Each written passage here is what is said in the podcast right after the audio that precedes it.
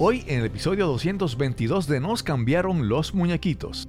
Para mí, vender es poder darle la oportunidad a tu cliente de que te compre. Y uno de los errores más grandes que veo y que yo también he cometido y que es una de las barreras como más difíciles que tenemos cuando tenemos un negocio propio es el aceptar que es nuestra responsabilidad que nos conozcan, que no podemos asumir que nuestro cliente nos tiene que conocer porque sí o tiene que hacer toda una cruzada de investigar hasta que dé con nosotros, ¿no? Es nuestra obligación ponernos al, lo, más cómodamente posible y más en el mundo en el que vivimos que la competencia es feroz, ¿no? Mi nombre es Cristóbal Colón y esto es Nos cambiaron los muñequitos. Nos cambiaron los muñequitos. Nos cambiaron los muñequitos. Nos cambiaron los muñequitos. Nos cambiaron los muñequitos. Nos cambiaron los muñequitos.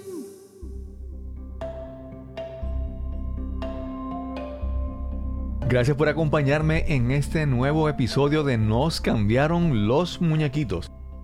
Este es el podcast que nos ayuda a enfrentar la adversidad, adaptarnos y darle la bienvenida al cambio en nuestras vidas.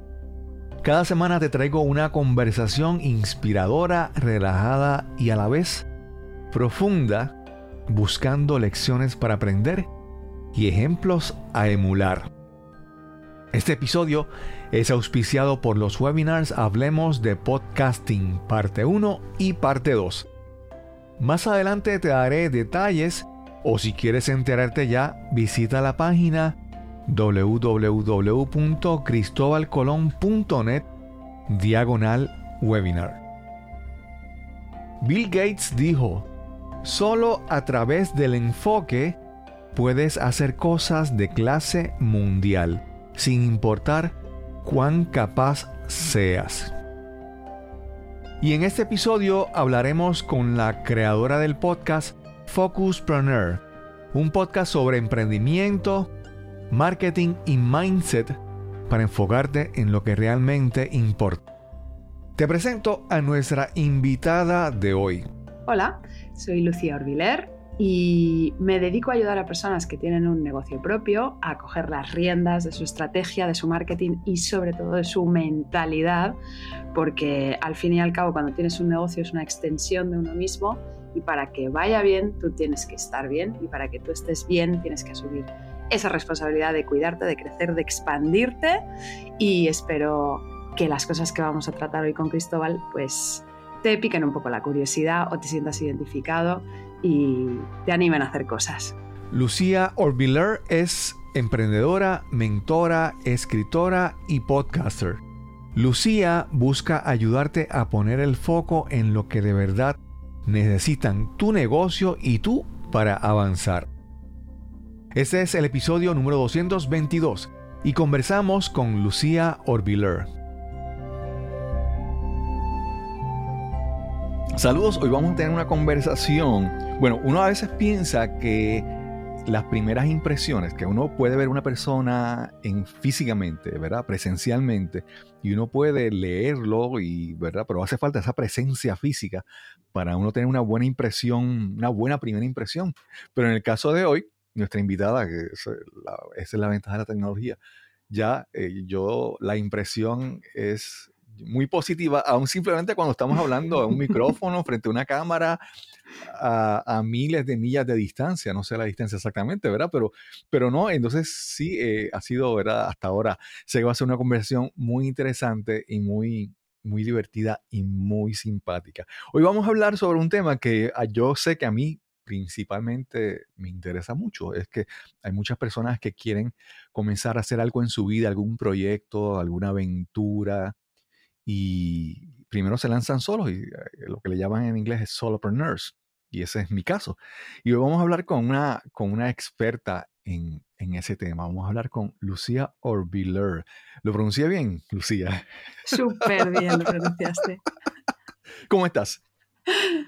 Muy bien, muy bien, muy contenta de estar aquí contigo, Cristóbal. La verdad, eh, como tú dices, son estas serendipias del universo digital que nos permite a tantos kilómetros de distancia, que no sé cuántos yo tampoco, pero Claro. muchos, eh, poder tener conversaciones estimulantes y muchas, muchas gracias por, por prestarme un ratito en tu espacio. Sí.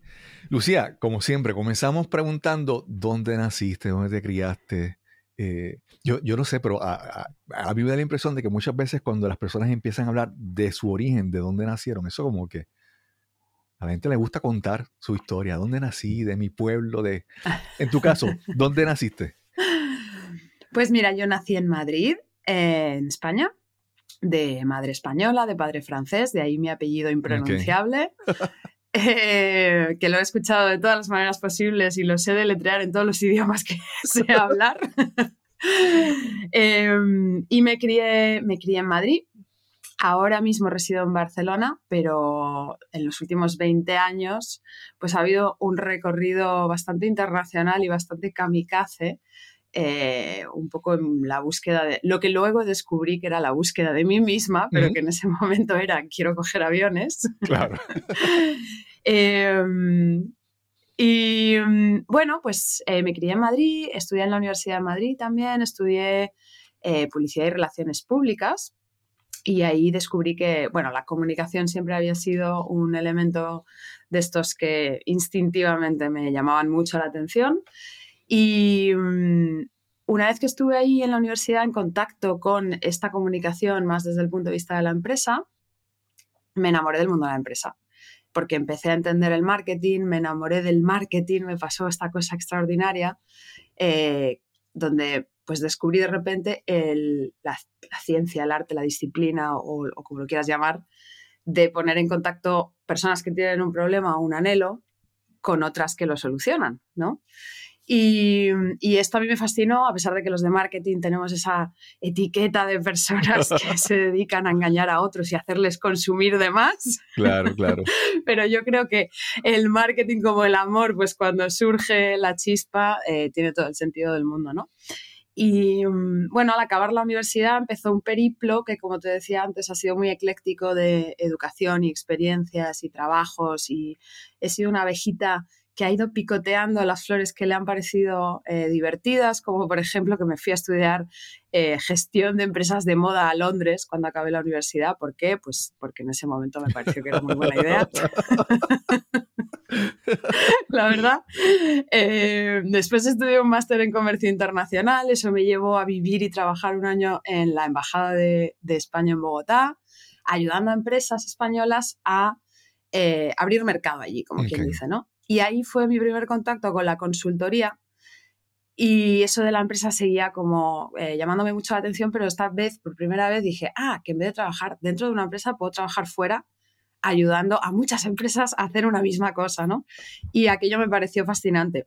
Después, mi periplo y mis eh, curiosidades de abejita que va picando flores me llevaron a vivir en China, haciendo cosas que no tenían absolutamente nada que ver. Eh, monté una fábrica eh, allí, estuve viviendo dos años y en un momento dado pues me lié la manta a la cabeza, me volví a España porque tenía ganas pues de volver un poco a, a lo que conocía, porque China es un universo completamente perpendicular. y, y monté mi primera empresa, Cristóbal. Y una vez eh, que monté esa primera empresa yo sola, en base a todo lo que se suponía que yo creía que era una empresa y yo tenía que querer y yo tenía que montar y yo tenía que hacer y yo tenía que sacrificar. Y entonces durante dos años fui profundamente infeliz persiguiendo unos sueños que no sabía muy bien de dónde venían. Decidí cerrarla porque no me hacía feliz. Funcionaba más o menos, tampoco la cosa era espectacular, pero funcionaba más o menos.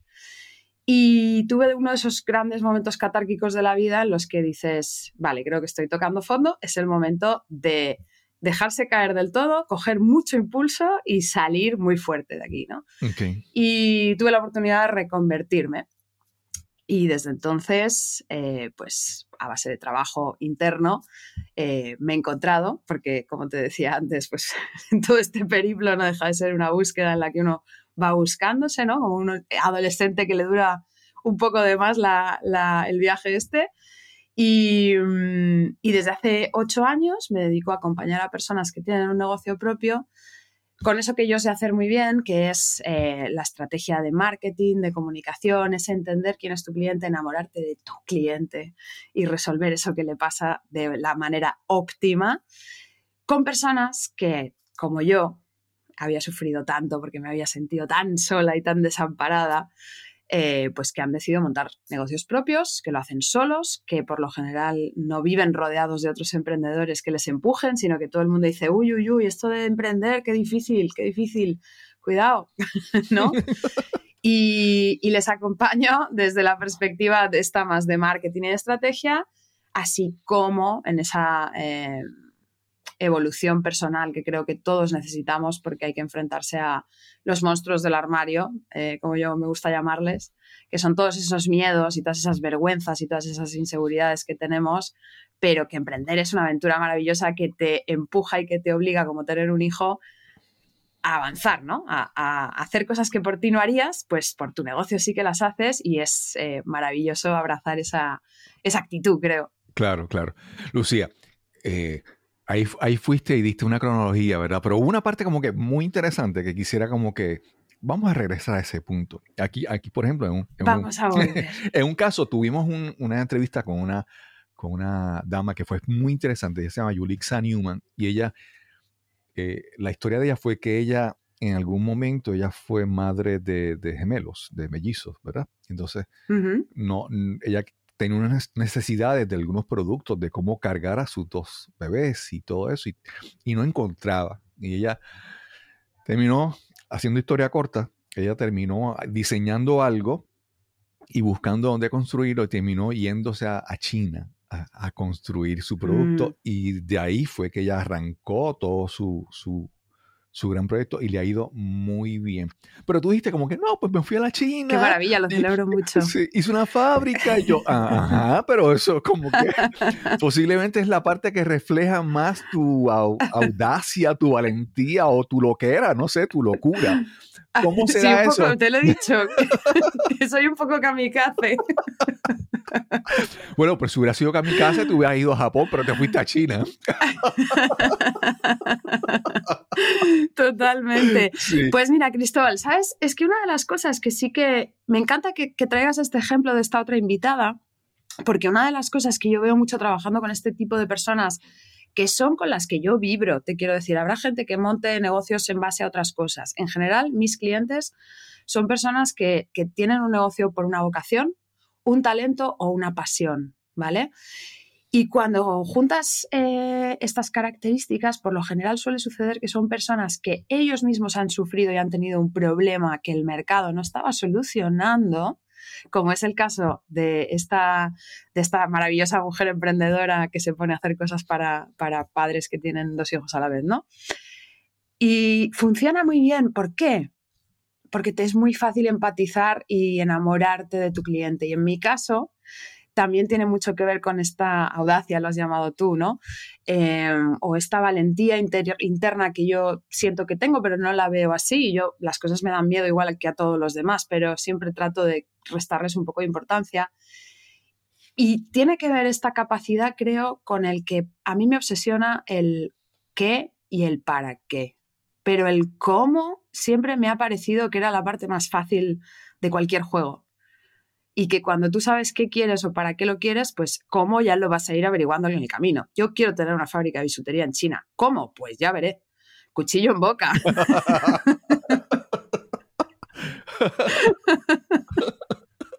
Ah, no es como ir a la selva, te quiero decir. Sí, sí, sí, El cómo no tiene tanto, tanto misterio, pero creo que la gente normalmente se nos atasca mucho, yo también, ¿eh? Por eso empatizo bien también con, con las personas con las que trabajo, pero nos atascamos mucho en eso, en el, ay, el, el, cómo, pero si el cómo es lo fácil. Piensa qué quieres, piensa para qué lo quieres, por qué lo quieres y luego lo demás ya va a venir rodado, ¿no? Y entonces, bueno, pues, pues diría que tiene que ver un poco con esa visión. Sí, pero cuando fuiste a China, entonces fuiste a hacer una, una buscar, construir, fabricar bisutería. ¿Eso fue lo que querías hacer allá o, qué hiciste allá exactamente?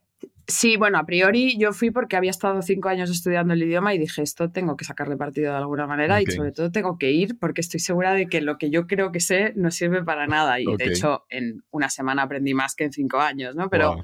fui a trabajar para una multinacional española eh, porque lo mismo, un poco de teniendo mucho morro y sabiendo muy claramente qué es lo que tú quieres, pues, oye, a ver, ¿qué, qué empresas españolas están en China?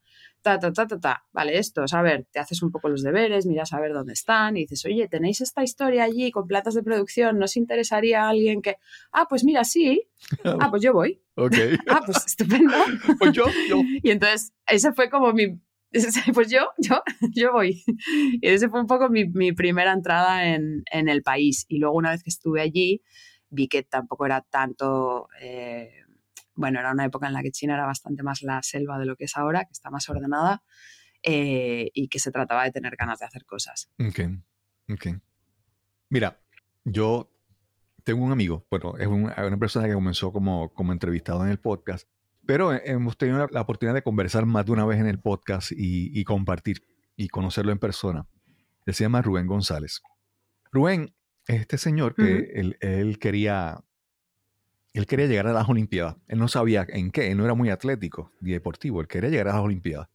Y finalmente, buscando así, planificando, decidió intentar las Olimpiadas de invierno y el deporte del luge, que es como un trineo, una cosita. Lo de que van como barriendo el hielo. No, no, no, e- ese es, ese, se me olvidó el nombre de eso, pero no es el, el luge es como un trineo que tú vas, nada, es, apenas te cubre el torso, es bien pequeño y tú te acuestas Ujú. sobre él y tú estás, tus pies van al frente, si recibes un golpe, lo primero que reciben el golpe son tus piernas, es Mm, un deporte de locos, ¿verdad? Y él se lanzó en, en- en ese, en ese evento. Y eh, así estuvo y, ha participado en cuatro Olimpiadas de invierno. Es la primera persona que Wow. participa en cuatro décadas diferentes en la Olimpiada. Obviamente no, Wow. no, no- no ha sido medallista, ¿verdad? Pero representó a Argentina. Y entonces ahora su carrera, él es conferenciante, él da charlas, él es contratado por compañía, por eventos, él da su, su charla y, y, su, y vende sus libros. Y una de las cosas que, que yo, yo quisiera hacer, ¿verdad? Es que yo quisiera también, por ejemplo, vivir de dar conferencias, de ir a lugares y hablar en- Ah. ante, una, audi- ante una audiencia. Pero una de las cosas que él me dice es que él no es un conferenciante o él no es, ¿verdad? Un, un orador. Ujú. Él es, él se dedica a mercadear, a hacer, a hacer Ah. marketing de sus servicios. Como él no es, él no- su, trabajo no es ser orador, ¿va? él es Ujú. mercadear sus servicios como orador. Entonces, yo siempre digo, cuando hablamos hace un principio, tú decías que hay personas que, que piensan que el marketing es, es como que esta, este engaño, esta, esta, Sí. esta forma de enga- engatusar a las personas, ¿verdad? Y hay personas que, en mi caso, tenemos esa resistencia al marketing, ¿verdad? Porque pensamos que, pues, que no sé, como que no, yo no quiero hacer eso. Entonces, te dio el ejemplo de Rubén de que le dice, no, no, su éxito, todo lo que él hace, Todo lo contrario. es, es más mercadear sus servicios, más lo que él hace que, que, el- que lo que él vende, ¿verdad? Eh, es- él, él está más tiempo preparándose para una charla y vendiéndola y mercadeándose y anunciándose para tal vez dar, ir a un lugar y dar una conferencia a una hora, ¿verdad? Es, pero todo... Totalmente. Es que Cristóbal, si, si, te sirve de, si te sirve de algo a ti o, o a los que nos están escuchando, para mí vender es poder darle la oportunidad a tu cliente de que te compre. Y uno de los errores más grandes que veo y que yo también he cometido eh, y que es una de las barreras como más difíciles que tenemos cuando tenemos un negocio propio es el aceptar que es nuestra responsabilidad que nos conozcan, que no podemos asumir que nuestro cliente eh, nos tiene que conocer porque sí o tiene que hacer toda una cruzada de investigar hasta que dé con nosotros, ¿no? Es nuestra obligación ponernos al, lo, más cómodamente posible y más en el mundo en el que vivimos que la competencia es feroz, ¿no? Y um, uno de los ejercicios que personalmente me ayuda mucho para quitar y eliminar ese prejuicio a la hora de vender, porque estoy segura de que cuando vas al supermercado y en la caja te dicen que son no sé cuántos dólares con no sé cuántos céntimos, tú no te sientes ofendido, ¿a que no? No, no. pues tu cliente probablemente tampoco se va a sentir ofendido cuando tenga la oportunidad de pagar. Pero si piensas en alguna de las últimas compras más o menos importantes que te hayan resuelto un problema o un deseo, un anhelo, una necesidad que tú tuvieras, es probable que eso haya generado una transformación en tu vida y esa transformación haya cambiado tu vida para mejor. Sí. Pero ahora imagínate que la persona que te vendió ese producto o ese servicio, un programa de mentoría, por ejemplo, ¿no? Hubiera sentido vergüenza a la hora de vender. Pues no se hubiera expuesto, tú no hubieras podido comprar y no hubieras podido vivir esa transformación. Y cuando nos escondemos detrás de la vergüenza del vender, que en el fondo vender es estar al servicio, pues estamos quitándole la oportunidad a nuestros clientes de disfrutar de la transformación eh, que nosotros resolvemos, ¿no? O que garantizamos o que propiciamos. O... Sí.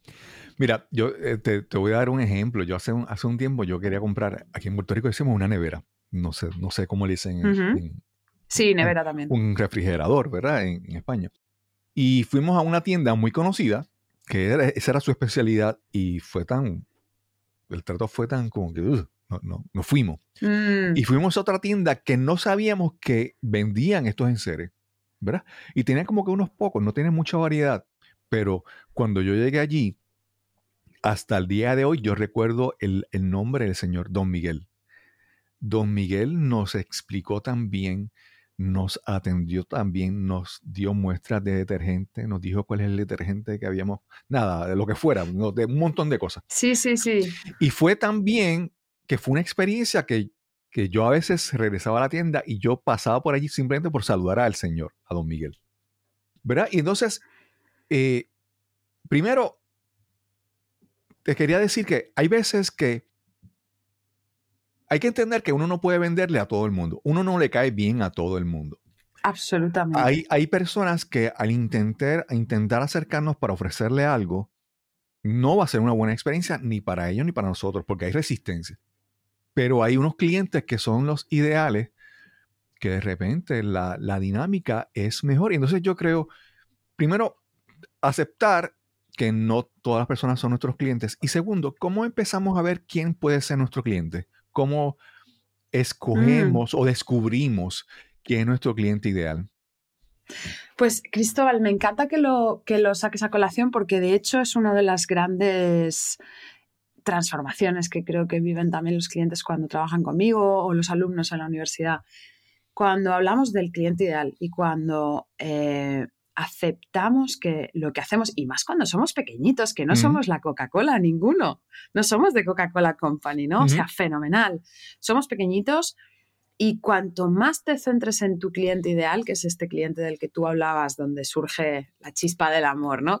Como me gusta a mí llamarlo, eh, es quitándole ramas al árbol. Y entonces uno de los miedos que tenemos cuando arrancamos un negocio propio es pretender llegar a más porque necesitamos vender. Pero es un error, porque la comunicación, y tú eres un gran experto en esto, eh, es mucho más, es de, es de impacto cuando realmente hay una empatía, es decir, me he puesto en tu lugar y sé lo que te pasa y comunico desde un sitio donde soy capaz de hacértelo ver, ¿no?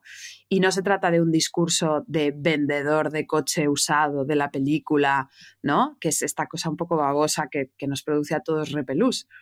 Entonces, el primer paso es aceptar eh, que no le vamos a gustar a todos y que solo nos tiene que importar lo que opinen de nuestro negocio o, o de lo- los contenidos que podamos compartir y cosas así, nuestro cliente ideal. En el caso de aquellos que hayan creado un producto o un servicio en base a una pasión o, un talento, una cosa que se les da muy bien, algo que les ha pasado, que pues una cosmética específica para pieles sensibles porque tú tenías la piel sensible y cosas así, el mejor ejercicio es pensar que tú eres tu cliente ideal y que te estás dirigiendo a personas que son como tú. Es decir, tú conoces perfectamente qué le quita el sueño por la noche a estas personas. ¿Sí? Sabes perfectamente por qué necesitan eso que tú vendes. Porque yo cuando voy al osteópata o al fisioterapeuta, porque me duele el hombro, yo, si rascamos un poco más allá en cuál es de verdad el motivo por el cual yo voy, es porque yo quiero poder practicar yoga Ok. tienes que llegar a conocer a tu cliente a este nivel, es así de sutil y dejar de hablarle de que si utilizas agujas o una máquina que se llama no sé cómo, le tienes que hablar de su yoga, le tienes que hablar de su práctica deportiva o de lo que sea que cada eh, uno esté especializado, ¿no? Y si no es el caso de esto que acabo de plantear, que tú mismo eres el cliente ideal de eso que tú haces, una idea muy buena para empezar a entender quién es tu cliente ideal creo que es entender que es una persona que tiene un problema o un deseo, ¿no? Pero que lo sabe, ya lo ha identificado. Porque si tenemos que ponernos a evangelizar, es un esfuerzo que, de nuevo, no somos la Coca-Cola, no tenemos esos recursos. Vamos a buscar a quien sí que ya lo sabe que tiene ese problema, ¿vale? La siguiente idea es que resolver ese problema es una prioridad para esta persona.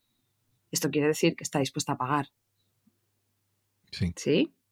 No le tenemos que convencer de que lo que hacemos es valioso y, por lo tanto, tiene que haber una transacción económica, ¿vale? Porque, Claro. de nuevo, Internet está lleno de freebie seekers, por ejemplo, eh, pues esos no son tu cliente.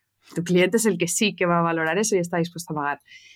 Y la tercera idea para ir filtrando y encontrar quién es tu cliente ideal de verdad, de verdad, de verdad, es entender que esta persona tiene un problema, que lo sabe, que resolverla es una prioridad, pero que además tiene el dinero para pagarte. Ok. ¿Sí? Sí. Entonces yo diría que partamos de esta. De, de este cortarle ramas al árbol. Ok. Lucía, mira, es que en algún momento mencionaste algo por ahí. Yo creo que quiero presentarte esto a ver si yo Claro que sí. Podemos, podríamos decir que en el proceso de descubrir quién es mi cliente ideal requiere una búsqueda o un análisis o un autodescubrimiento, ¿verdad? Uno mismo, descubrirse uno, ¿verdad? ¿Quién realmente es? Porque hay veces que, que yo, mira, hay, hay productos que yo puedo vender porque estoy enamorado del producto y hay otros y puede el caso de decir, no, no, no, es que yo voy a vender este producto porque este producto me va a, generar, me va a dar un montón de chavos, un montón de dinero, un, mo- un montón de, de plata, ¿verdad?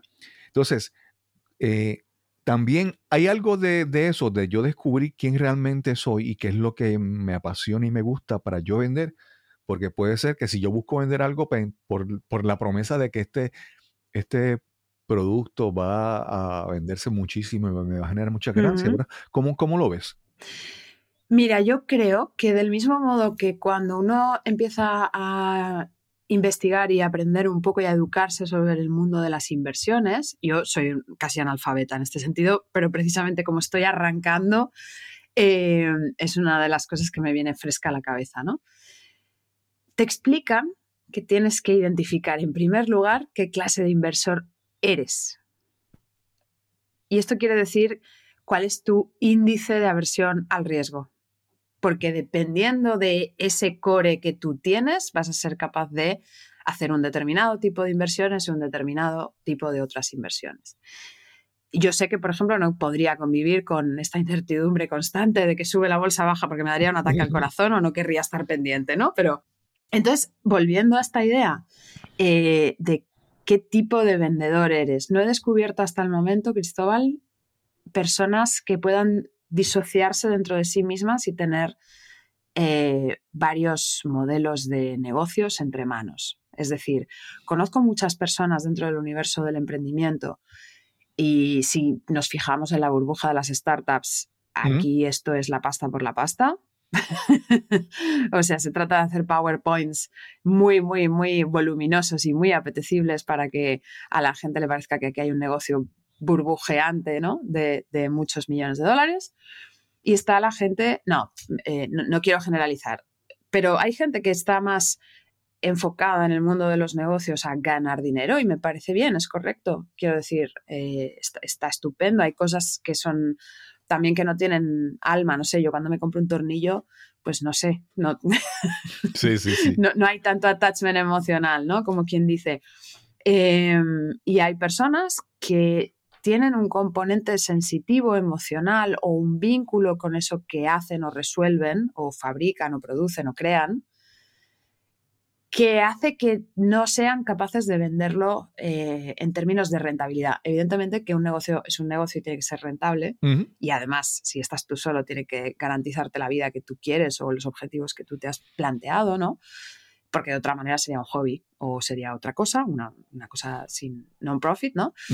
Em, pero veo muy difícil ser para unas cosas un tipo de vendedor y para otras cosas el otro tipo de vendedor. Y por lo poco que, eh, que nos conocemos, que espero que, que vaya aumentando esa, eh, ese conocerse, pero sí que me parece que en tu caso hay un componente emocional eh, y de vinculación y empatía hacia con las personas que están al otro lado, que diría más que eres de, de ese bando, que, que no es ni mejor ni peor Claro, claro. y ni, ni necesariamente además implica eh, que, an- que al final del año o del día, ¿no? Eh, la facturación de unos o de otros sean más exitosos. Simplemente es como lo de, tú puedes facturar lo mismo vendiendo tickets muy elevados, pocos, o muchos muy pequeñitos, ¿no? Los negocios de chicles son súper rentables, o los refrescos, que son productos muy baratos.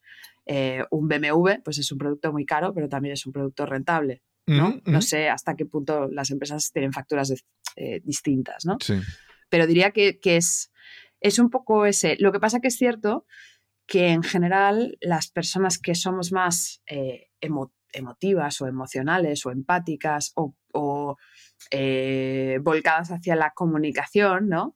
Y la empatía, pues eh, sí que tenemos como más issues, más problemáticas relacionadas también con el vender, con el recibir, con el cobrar, con el monetizar, que las personas que puedan ser un poco más frías en este sentido, que creo que es bastante saludable, ¿no? Porque al final, pues si tienes un negocio, tienes que eh, quitarle los tabús sociales que pueda tener el dinero o las transacciones económicas. Se da mucho, por ejemplo, entre las personas que eh, tienen profesiones como la medicina o la psicología, este tipo de servicios, ¿no? O, o incluso lo que yo hago, que es mentorizar, que parece que porque tú ya lo tienes y ya te sale solo y de serie, y dices, oye, perdona, pero que he invertido 20 años de mi vida en aprender a hacer Claro, todo esto. claro, claro. ¿no?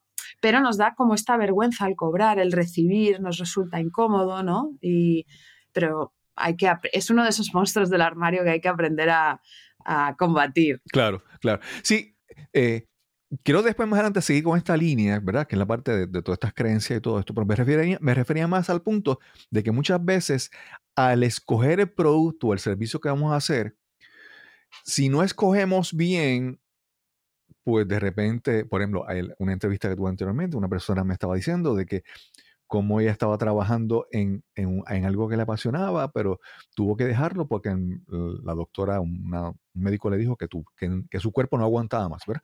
Entonces, Mm. como al principio nosotros, al momento de decir, no, yo me voy a ir por este producto o este servicio, hay que, hay que hacer como un poco de, de, ¿verdad? De, de autoanálisis. De introspección, Sí, por- totalmente. porque por ejemplo, mira, para darte un ejemplo, yo hay un, ahí es muy común que yo estoy un domingo en mi casa eh, editando podcast y no me molesta, ¿verdad? Y lo me apasiona.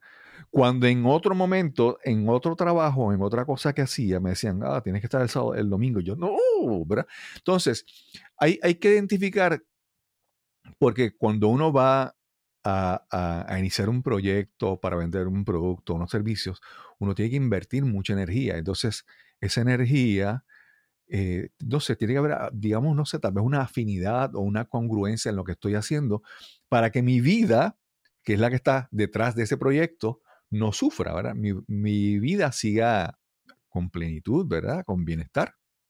Totalmente. De hecho, sí. O sea, eh, respondiendo a tu pregunta inicial, que si, si hay que mirarse uno dentro primero, eh, diría que sí y que no, Cristóbal. Vuelvo un poco a esta, a Ujú. esta disociación. No somos todos iguales, ¿no? Entonces, eh, del mismo modo que hay un tipo de vendedor, un tipo de inversor, o un tipo de vendedor, o un tipo de inversor, diría que hay un tipo de emprendedor. Y yo te he dicho, yo trabajo con personas que han montado algo solos, no tienen socios, pueden tener un equipo, pero no tienen socios, y lo han creado en base a una pasión, un talento o una vocación. Esto ya está definiendo una tipología de persona muy específica que por lo general ha apostado por esta parte que tú dices, donde trabajar se convierte en una forma de vida. A mí también me pasa. Yo ahora no o sea, es- estoy hablando contigo, es eh, un día cualquiera, quiero decir, es trabajo, pero no es trabajo. Y también cuando estoy grabando mi podcast, me da igual la hora del día o el día de la semana, ¿no? Em, Pero también es cierto que no todas las personas somos iguales y hay personas que pueden haber emprendido porque han encontrado un modelo de negocio que resulta que les resulta muy interesante y que es rentable y que funciona y me parece espectacular. Pero hay otro tipo de personas que sí que es cierto que necesitan, bueno, que sea una especie de propósito vital donde eh, parece que es un, un, organismo que está todo engranado y que cobra sentido total. Y de hecho mi, mi forma de trabajar sí que es esta que tú propones, ¿no? Es parte de ti y construye algo que para ti, para tu vida tenga sentido, donde tú vayas a tener esta sensación de propósito, donde eh, yo ayudo a personas que sé que lo pasan mal a ratos, a que sean menos malos los ratos y que se sientan más empoderados y que lo vivan con más control, con más coraje, con más eh, capacidad, con más normalidad también, ¿no? Pero también es cierto que es peligroso porque ahora se ha puesto muy de moda este tema de la vida con propósito. Entonces parece que todos tenemos que vivir una vida con Claro. propósito. Y también he tenido la oportunidad de hablar con muchas personas que me decían, ay Lucía, pero qué agobio, es que yo no paro de buscar mi propósito y no encuentro mi propósito. Claro. Y digo, pero bueno, eh, a lo mejor está en otra cosa. A lo mejor tu propósito es que te gusta jugar al rugby y que tienes un trabajo de 9 a 5 y por las tardes juegas al rugby. Exacto. O- y no hace falta que sea un negocio, ¿no? Que tu vida esté centrada. O te gusta tocar la guitarra y tienes un grupo que tocáis de vez en cuando en un bar. Y ese es tu propósito. Pues es, es igual de loable, ¿no?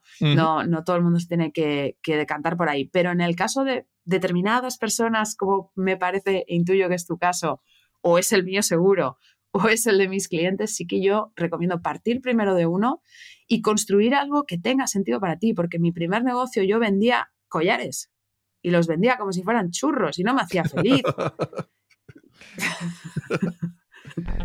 Hacemos una pausa y regresamos inmediatamente a nuestra conversación con Lucía Orbiler. En marzo de 2018 lancé este podcast. Nos cambiaron los muñequitos. Inicialmente la intención era practicar y mejorar mis destrezas de comunicación. Casi cinco años después, más de 230 episodios grabados, puedo ver los resultados y el progreso. Incluso he sido reconocido con cuatro Latin Podcast Awards. El podcasting realmente ha transformado mi vida y puede transformar la tuya también. Quiero compartir lo aprendido contigo y ayudarte a lograr estas tres cosas. 1. Mejorar tus destrezas de comunicación. 2 conectar con figuras de autoridad e influencia en tu campo de especialidad. Y 3. Elevar tu reputación y reconocimiento en tu profesión y en tu vida personal. Puedes obtener esos beneficios aún sin tener un podcast. Puedes contactar a podcasters y creadores de contenido, lograr entrevistas, conectar y llegar a nuevas audiencias. Te invito a los webinars Hablemos de Podcasting parte 1 y parte 2. En la primera parte hablaremos de las interacciones, las destrezas de comunicación y las mejores prácticas para moverte y beneficiarte del mundo del podcasting.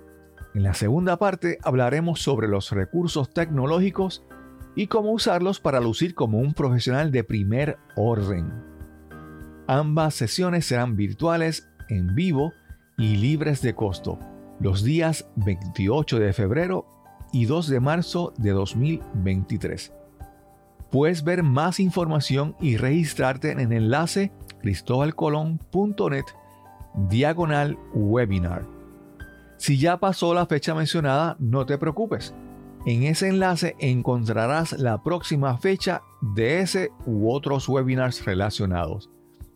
Recuerda, cristobalcolón.net diagonal webinar para registrarte y garantizar tu espacio en las sesiones en vivo. Y ya estamos de vuelta a nuestra conversación con Lucía Orbiler.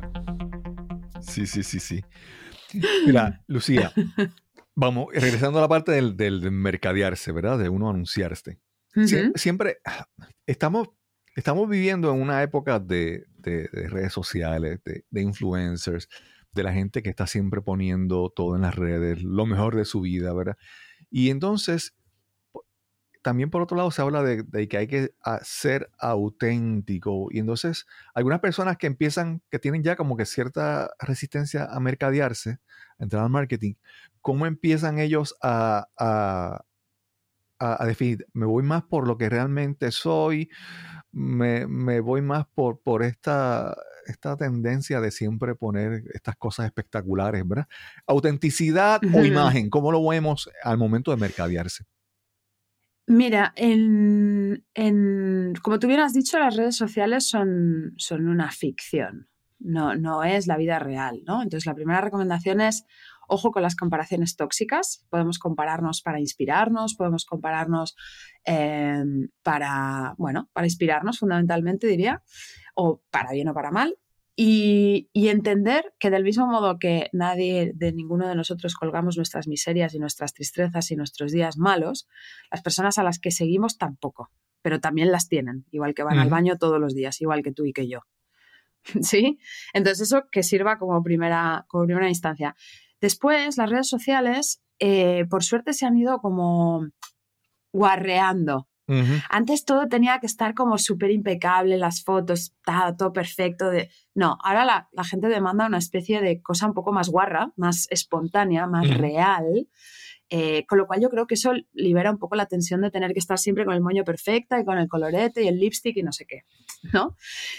Y en base a mi experiencia y lo que yo veo que le funciona y muy bien a mis clientes, mi recomendación sería, si vas a, a hacer eh, mercadeo de tu marca, aunque sea una idea híbrida todavía o muy nebulosa, lo que mejor funciona es aportar contenido de valor. Y esto quiere decir que sea contenido valioso para el otro, para la audiencia que estás intentando construir, para esas personas que son tu nicho de mercado, de las cuales recomiendo que te enamores casi obsesivamente hasta intentar entender todas esas cosas que les preocupan de tal manera que tú en tu contenido puedas, y ahí venimos a la parte de la autenticidad, sentirte liberado y entender que esto no va de ti, que a nadie le importa ni lo que tú haces, ni cómo lo haces, ni nada de nada, que lo único que les importa es lo que puedes resolver para ellos. Claro. De tal manera que si tú lo que estás es hablando de ellos, de lo que les pasa a ellos, y se sienten identificados y les puedes ir aportando truquitos, tonterías de valor en la dirección de eso que tú resuelves, ahí es cuando tú te, te- liberas porque dices, ah, que esto no va de mí. Y además, cuanto más sea yo mismo, sin palabras impostadas, sin ponernos demasiado técnicos, hablándole de verdad en el mismo lenguaje que habla nuestro cliente. A ver, evidentemente, si somos abogados, pues tendremos que hablar con la propiedad de un abogado, ¿no? O un médico. Pero que esto no va de que si me explicas que los leucocitos o esto va de, de lo que a mí me pasa o lo que le pasa a mis familiares, ¿no? O lo que... Entonces diría que es ser auténtico porque eres tú mismo hablando de lo que le pasa a las personas a las que tú quieres servir. Y entonces eso, ojalá que lo podáis poner en marcha y, y os produzca una cierta liberación porque es realmente liberador, no va de nosotros nunca, Cristóbal. Claro, claro. Sí. Ahora, mencionaste crear contenido de valor, ¿verdad? Y, hay, y hay personas que, que dicen, no, pero yo, yo no puedo compartir tanto lo que yo sé, porque como que todo, si, si se lo digo todo, entonces, ¿qué, qué- qué les voy a vender, verdad? Entonces, como uno... La racanería. Sí, sí, como, ¿verdad? Eh, uno busca un balance entre dar valor a las personas de manera gratuita para acercarlos o, o, o esta decir, no, pero estoy dando demasiado, estoy regalando mi conocimiento o, o mis servicios, ¿verdad? ¿Cómo, cómo Sí que es verdad que es una línea, es una línea fina y a todos nos ha asustado en algún momento, creo. Si sirve de algo, eh, yo tengo otra empresa con mi pareja, con Víctor. Nosotros tenemos eh, un- una plataforma de e-learning, ¿vale? Ujú, Eh, y él se dedica a la biomecánica ciclista desde hace 10 años y es muy bueno en lo que hace. Y como yo también soy muy buena en lo que hago, pues hemos hecho un spin-off de ambos negocios y hemos creado nuestro propio negocio, ¿no? Evidentemente, desde que estamos juntos, Víctor ha aprendido a comunicar de una manera diferente y una de las cosas que era eh, para mí evidente era que era un gran comunicador y a eso no se le estaba sacando ningún partido eh, dentro del, del negocio, ¿no? Y empezamos a jugar en el COVID y empezamos a compartir contenido. Lo que sucedió fue que la poca competencia que existe eh, dentro del sector y que casi todos han sido alumnos de Víctor en contextos físicos eh, anteriormente, se han enfadado muchísimo porque cómo puede ser que estéis dando esto gratis. Pero lo que no ven es que detrás de esto gratis hay toda una estructura de negocio con formaciones dirigidas a profesionales que ya llevamos eh, cinco o seis promociones de profesionales que aprenden a hacer esto y que entienden que comunicar con el ciclista, que es el cliente final, y poderle explicar de los dolores de rodilla, la empatía eh, eh, y todas estas cosas que les enseñamos a hacer, eh, favorece muchísimo no solo a nuestro negocio, sino a su modelo de negocio. Y ahora lo que ha pasado es que hemos abierto las puertas a un nuevo, una nueva cartera de productos digitales directos al ciclista y lo que, esto ya saco mi bola de cristal, pero veo venir, es que otro, otra avalancha de críticas por parte de los profesionales del sector nos va a venir a decir que cómo se nos ocurre compartir esto con los ciclistas, que ya no van a querer venir. Y en base a nuestra experiencia, cuanto más saben, más vienen a la consulta física. Y cuanto más comunicamos nosotros, más van a ver a los alumnos profesionales que han montado sus propias consultas gracias al hecho de que nosotros hagamos esta divulgación. Con lo cual, es, entendible esta, esta, línea, ¿no? Entre cómo, cómo, de mucho es, ¿no? Pero al final sí que creo que mm, relacionarte con tu audiencia, eh, lo pienso yo con mi propio podcast, ¿no? Es que mm, siempre se me siguen ocurriendo más temas, pero pienso, llevo ya más de un año compartiendo cada semana algún eh, tema y que sé que, que, preocupa, porque me preocupan a mí, preocupan a los clientes en las sesiones y demás. Eh, ya hay contenido de sobra y esto está ahí, está gratis y, me van a venir a ver. Pues sí que te vienen a ver, Cristóbal. Claro, claro. Porque cuando tú eres capaz de hablarle a tu cliente en sus propias palabras y hacerle sentir que le entiendes y que tú eres esa persona que le va a ayudar y se lo explicas siendo tú, de tal manera que al final es que esto va de personas que conectan con personas. Y lo mismo que cuento yo, claro. hay otros tantos cientos de profesionales que hacen exactamente lo mismo, pero cada uno con su propia personalidad y al final esto va de conectar. Claro. Como cuando eliges a tus amigos para irte de cervezas, ¿no? Entonces yo sí que soy partidaria de, de, dar contenido de alto valor, de no tener miedo al ser rácano.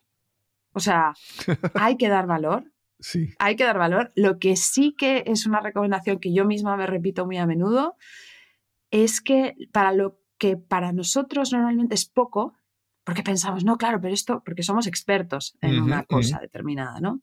Entonces siempre nos parece que es poco, que no, espera, le voy a poner un poquito más, le voy a poner una flor aquí y aquí le voy a poner no sé qué y aquí. Y siempre queremos como rellenar y esto colapsa a la gente. Es mucho mejor dar una idea de contenido muy simple, muy limpia y muy eh, accionable que añadir cosas que son como nivel 4, 5, 6, no, es el ABC lo que necesitan por lo general. Las personas que van a venir a confiar en nosotros. Y al final nos van a pagar por customizar, nos van a pagar por personalizar el servicio. Sí. Sobre ah, todo en el caso de un servicio. Sí, hace unos días veía, un, veía a alguien que estaba dando una, un contenido, estaba explicando, ¿verdad? Eh, de cómo tú hacer contenido en, en, YouTube. Y, y, él demostraba que, que, muchos videos que son muy, que le ven mucha gente, es algo tan sencillo como cómo usar un taladro para barrenar en la pared, para hacer un hueco en la pared. Entonces, dice, eso es súper básico. Pero cuando las personas han creado ese contenido, la respuesta de la gente es algo, pues tú dices, algo sencillo, es algo básico, ¿verdad? Y, y con, con, esto que estamos hablando, también yo pienso que, mira, hay personas, hay que reconocer que, por ejemplo, cuando tú pones contenido en, en las redes o en algún lugar, no todas las personas que llegan o todo, no todos van a ser tus clientes, porque hay algunas personas que llegan y dicen, yo estoy buscando información para yo ir a hacerlo yo porque yo quiero hacerlo. Hay otros que son los que dicen, quieren ver cómo tú haces eso. Oye, me, me gusta cómo él lo hace, cómo él habla. Me parece que él es, o ella es muy conocedora y muy, muy capaz.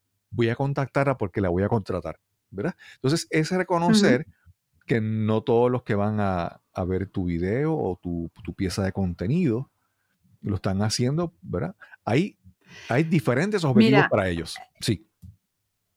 Totalmente, es que de hecho eh, estas cosas que también pasan, Cristóbal, eh, Víctor en realidad es como mi, mi, mi gran obra de arte, porque claro, es mi socio, pero es mi Sí, sí. cliente, pero además es mi pareja, Claro. le tengo 24 horas al día el cerebro taladrado, ¿no?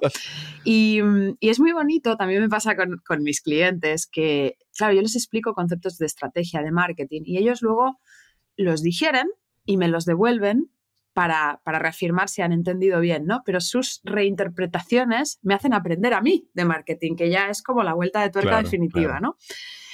Y, Vi- y Víctor me enseñó una cosa que me pareció muy acertada, eh, que es, una, es comparar lo que es un embudo de conversión, que es esto que tú acabas de explicar exactamente, es levantar la mano y poner eh, fuegos artificiales o hacer lo que haga falta para que la gente a la que tú te diriges se entere de que existes.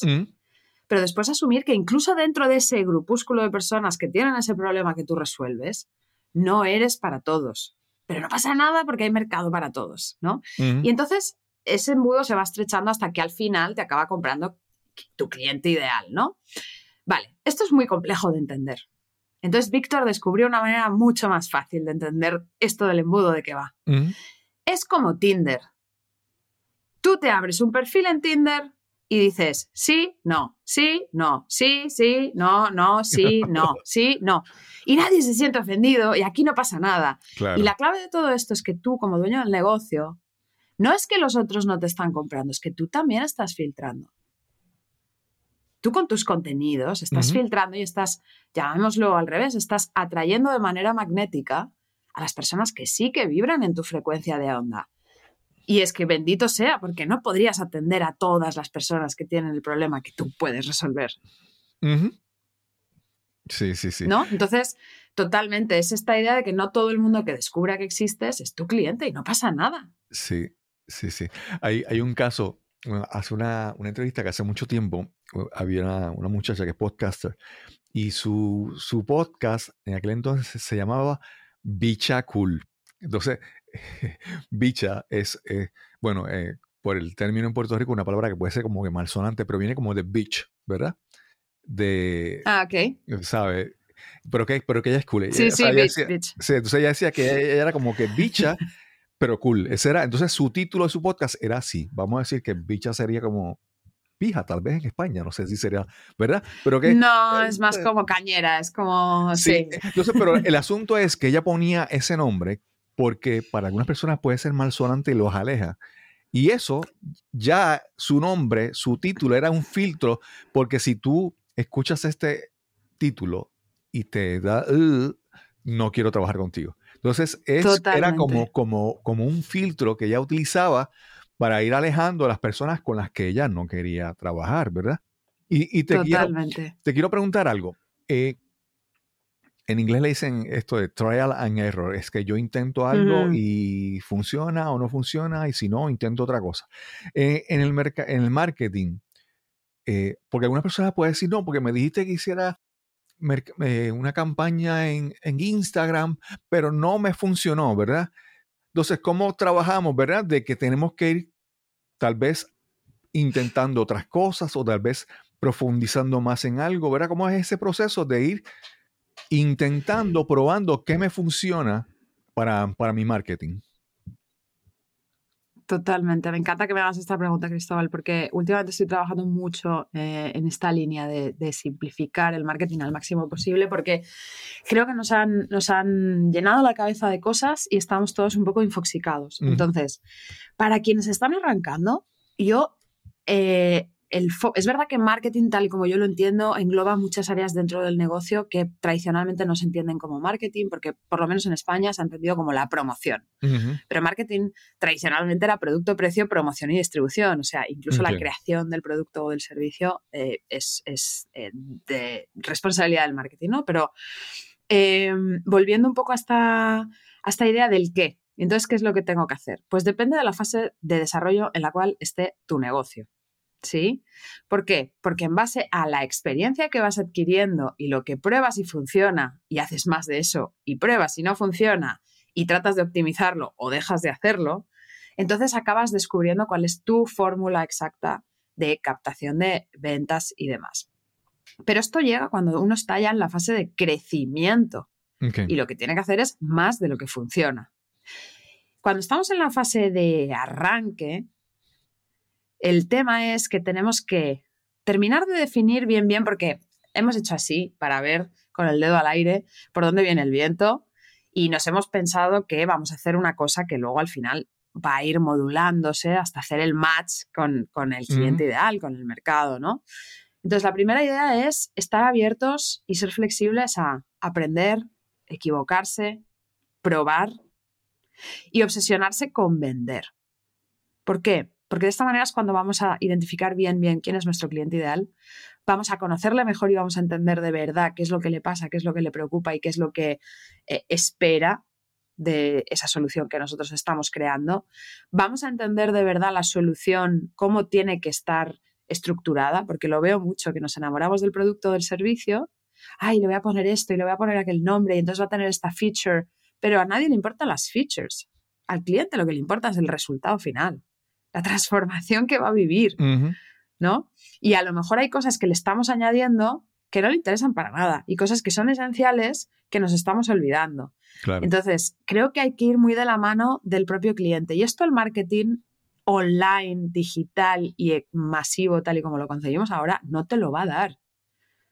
Esto te lo da el tú a tú y las ventas y el tener morro y salir a la calle y hablar con todo el mundo y que todo el mundo se entere de qué es lo que haces y que empieces a asistir a eventos, que hagas un montón de networking, que te dediques a dar a conocer eso que haces, que te pongas enfrente de tu cliente y puedas hacerle preguntas y que te obsesiones con intentar vender y entender qué es lo que sí que funciona. Hablar con tu cliente y preguntarle, oye, ¿qué, qué revistas lees? ¿Qué foros? ¿En qué? Porque a veces veo cosas ridículas como tener un Instagram cuando tu cliente no está en Instagram. Sí. O estar en TikTok ¿no? y tu audiencia no está ahí. Sí. Claro, entonces, ¿dónde tengo que estar? Hombre, primero tendremos que ver a quién te diriges, tendremos que hablar con ellos, tendremos que entender qué es lo que pasa. A lo mejor tienes que irte a mercados de pulgas o a lo mejor tienes que irte a eventos de networking o a lo mejor, pues depende mucho de cada, de cada caso, ¿no? Pero en la mayoría de los casos te puedo decir que cuando, cuando arrancamos, la mejor manera de crecer es el boca-oreja. Y yo sé que hay mucha gente que esto les cuece escucharlo porque es mucho más cómodo escudarse detrás de un perfil en una red social y esperar a que caigan las ventas. Pero es que eso es un acto de fe Sí. y por lo general pues no funciona. Entonces yo si quieres acelerar el arranque de cualquier proyecto diría, ponte las pilas, ponte a hablar con personas eh, que más o menos intuyas que, que responden a ese perfil de cliente ideal, con empresas que resuelven problemas parecidos para ese mismo tipo de personas, asiste a eventos, contacta con gente, no tengas vergüenza. Quien pide, em, quien pide una compra encuentra un consejo y quien pide un consejo consigue una venta, ¿no? Entonces, yo sería lo más humilde posible y trataría de acudir a personas que sabemos que saben más que nosotros porque llevan más tiempo, tienen más recorrido, por lo que sea, que nos puedan orientar, porque al final las respuestas están en las otras personas, no en los algoritmos. Claro, claro. Mira, es, es que eso me pareció muy interesante porque creo que hay muchas personas que a veces quieren hacer un, proyecto. Para tener un producto, un servicio, y rápido quieren como que, sí, yo voy a, voy a, a- ¿cuándo, cuándo empiezo a ganar dinero? ¿Verdad? ¿Cuándo, cuándo empiezo ya a... Y, y tú me parece que lo has explicado muy claro de que hay, hay etapas, hay fases, ¿verdad? Y esas fases hay veces que hay que sentarse y, y sentarse a pensar y escribir y hacer, eh, diseñar una estrategia y planificar. Entonces, Totalmente. no podemos pensar que es como que, bueno, aquí estoy, voy a, vamos a, y hay veces que simplemente, sí, déjame, vamos a sentarnos primero a planificar. Me parece que, que esa parte, esa, esa, esa parte, sentarse a pensar y planificar, es muy, muy importante. Y yo creo que en ese aspecto, alguien como tú, como una mentora en esa, en esa área, puedes ayudar a, a las personas, ¿verdad? Pero esa parte, aún con tu ayuda, no se puede saltar, no se puede brincar. No, de hecho no. Eh, y de hecho yo monté mi negocio porque me di cuenta de esto. Eh, este es este, el, el- el principal que, que llevo desde hace ocho años, ¿no? Eh, porque cuando cerré eh, la, la otra empresa, pues por carambolas de la vida, una empresa de desarrollo con la que trabajaba me dio la oportunidad de ofrecer mis servicios a sus clientes, ¿no? A cambio de, un- de una comisión. Y dije, magnífico, pero yo arranqué desde el marketing más táctico, porque era lo que me parecía que el mercado demandaba. Y, mm, y por desgracia sigue siendo así, Cristóbal. Es decir, la gente pide a alguien que les lleve el SEO. La gente pide a alguien que les lleve las redes sociales. La gente pide a alguien que les lleve el copy, el copywriting para su post. La gente pide que una agencia de podcasting les haga un podcast sobre eso que ellos venden. Y claro, obviamente los profesionales del sector de marketing táctico, y aquí está la trampa, Sí, sí. van a ver en tu negocio el potencial para crear contenido de ese que ellos, eh, en, el cual claro. son expertos. Sí, sí, sí. Pero eres tú quien te, o sea, que porque un community manager te diga que una cuenta te traería mejores resultados, pues obviamente es community manager, pero no vi en el mercado una figura que te ayudara a convertirte en el CEO de tu negocio, en el que toma las decisiones estratégicas, exactamente lo que tú has explicado, que es tan, suena muy pomposo, pero es coger un boli, coger un papel y hacer una hoja de ruta y saber qué objetivos tú tienes, porque esto no te lo va a decir un proveedor. No te lo voy a decir yo tampoco, yo te puedo ayudar a entender qué es lo que quieres porque entiendo que es complicado, Claro. que es uno de los grandes struggles ¿no? que sufren los emprendedores. Pero este es precisamente el problema, que nos saltamos este paso de pararnos a mirar hacia el futuro, hacer un pacto con nuestra realidad, entender qué recursos tenemos reales hoy, de tiempo, de dinero, de personal, hacia dónde queremos llegar y con eso que tenemos y lo que vamos a encontrar en el camino, cómo podemos llegar. Y esto tiene una doble vuelta, que es el cliente, donde Sí. vamos a podernos encontrar con el cliente, porque no es un viaje en una sola dirección, ¿no? Claro, claro. Pero este paso nos lo saltamos y ahí es donde empiezan las trampas y las malas experiencias con los proveedores de servicios de marketing, porque no tenemos el criterio eh, de haber decidido hacia dónde vamos y por qué y para qué. Claro, claro. Sí, eso me parece muy interesante, es la parte de, de la táctica, ¿verdad? Eh, si a veces nos enfocamos tanto en la táctica, tal vez hay otra parte de nuestro negocio u otra, otra, otro aspecto que tal vez es una gran oportunidad, pero como el que, es como digo, vamos, para tu ejemplo, si yo soy zapatero y tú vienes donde mí, yo te voy a decir, no, para que tú luzcas mejor, tú necesitas unos zapatos nuevos, ajá, y el resto del, ¿verdad? De, de la jugar, ¿verdad? Pero entonces esa, como la, si me estoy dejando llevar por alguien que es táctico, pues estoy limitando mi visión. A mí, por ejemplo, me pasa que, que yo me he encontrado con muchas personas, me dicen, no, mercadeo en tal cosa, en las redes sociales, en Facebook, en Instagram. en esto". Pero yo, yo siempre digo, pero yo nunca he encontrado a alguien que me, para dar un ejemplo, si yo tengo, si mi nombre es Cristóbal Colón y mi nombre tiene un reconocimiento, ¿verdad? Y si yo tengo, por ejemplo, el dominio cristobalcolón.net, que lo tengo hace tantos años pagándolo, ¿verdad? Nunca he encontrado a alguien que me diga de manera estratégica cómo se puede maximizar eso, ¿verdad? Porque estoy pensando en, la- en- en- en- estoy pensando en el webinar, estoy pensando en el, en el podcast y en el episodio, pero a, a mayor escala, cómo uno maximiza o- otras cosas. Y eso requiere un, un pensamiento estratégico, no táctico. ¿verdad? Totalmente, absolutamente. Y, y además, mira, en es- me, me va muy bien este ejemplo que has puesto, porque de las cosas que pasa es que vemos como que lo que tenemos que pretender o querer alcanzar son cosas que nos vienen un poco heredadas, no sabemos muy bien por dónde. Entonces, a mí, con este ejemplo que me has dado, pienso, bueno, pues se me ocurren dos maneras de monetizar esto. Una es que intentes venderle el dominio a alguna institución que ostente eh, la custodia del nombre de, eh, de, de Cristóbal Colón Sí, sí. eh, original, ¿no?